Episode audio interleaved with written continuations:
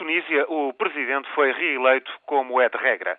Ben Ali vai assim para o quinto mandato, mas desta feita e pela primeira vez não conseguiu obter, como de costume, mais de 90% dos votos. Quedou-se pelos 89,62%. Uma verdadeira novidade na política tunisina que gira em torno do presidente e exclui todos os demais. Opositores de esquerda, contestatários de outras cores, radicais e islamitas, estão todos condenados à clandestinidade. Ben Ali é presidente há 22 anos e secou, entretanto, tudo à sua volta.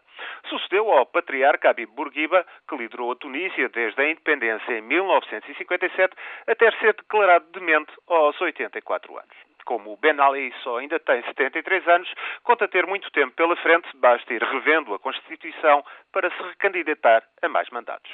Mas não é demasiado criticado no estrangeiro. Com Ben Ali, a economia da Tunísia tem crescido, ainda que a democracia venha a definhar. Com os seus 10 milhões de habitantes, a Tunísia é a economia mais diversificada e equilibrada do Norte de África. O turismo, a principal fonte de receitas, ainda que o desemprego continue a fustigar 14% da população. As empresas portuguesas também por lá investem, desde cimenteiras aos textas, passando pelo turismo. E a Tunísia é um parceiro por excelência da União Europeia. Mais de 70% das trocas comerciais da Tunísia são feitas com a União Europeia. É o país do Norte de África que mais ajuda recebe per capita da parte de Bruxelas. Portanto, enquanto não ocorrerem convulsões de maior e a economia tunisina for crescendo, como este ano, em que deve rondar os 3%, não há parceiro internacional que levante questões de maior a começar pela União Europeia e Portugal, obviamente. São estas as regras do jogo e o resto é turismo.